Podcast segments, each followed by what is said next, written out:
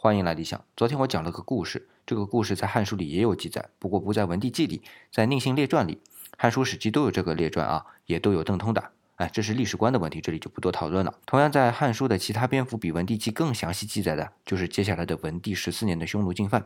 在这部分啊，《文帝纪》里已经很详细了，但是《匈奴传》里更详细。从《文帝纪》里看啊，故事大概是匈奴来袭击了，杀死了北地军的都尉孙昂，然后呢，文帝派了三个郡的将军来保护北地。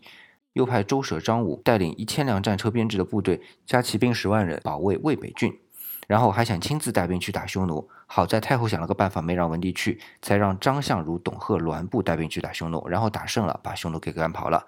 哎，看似孙昂对于汉文帝很重要啊，但实际是匈奴是十四万骑兵，孙昂是几千人的日常布防。